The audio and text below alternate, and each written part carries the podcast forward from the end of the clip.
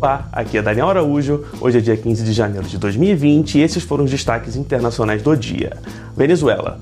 Deputados da oposição ao regime chavista na Venezuela afirmam que foram impedidos por coletivos, nome dado às milícias favoráveis a Nicolás Maduro, de entrar no edifício do parlamento nesta quarta-feira. Os políticos afirmam que os milicianos dispararam com armas de fogo contra os carros que se encontravam quando se dirigiam ao Palácio Legislativo na capital, Caracas. Esse evento pode acabar contribuindo para a escalada de tensões entre os opositores, que são internacionalmente reconhecidos como governantes da Venezuela, e o governo, considerado usurpador do poder executivo, Brasil e as organizações internacionais.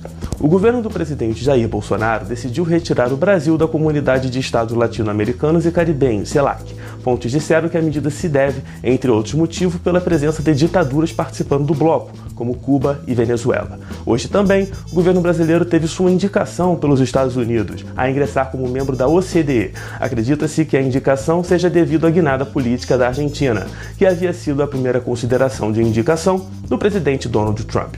Rússia. O presidente da Rússia, Vladimir Putin, propôs nesta quarta-feira mudanças constitucionais que lhe dariam margem para aumentar seu controle do poder depois de deixar a presidência, e escolheu um novo primeiro-ministro, Mikhail Mishustin, depois que Dmitry Medvedev e seu gabinete renunciaram. Esse foi o Minuto das Relações Internacionais de hoje. Até amanhã.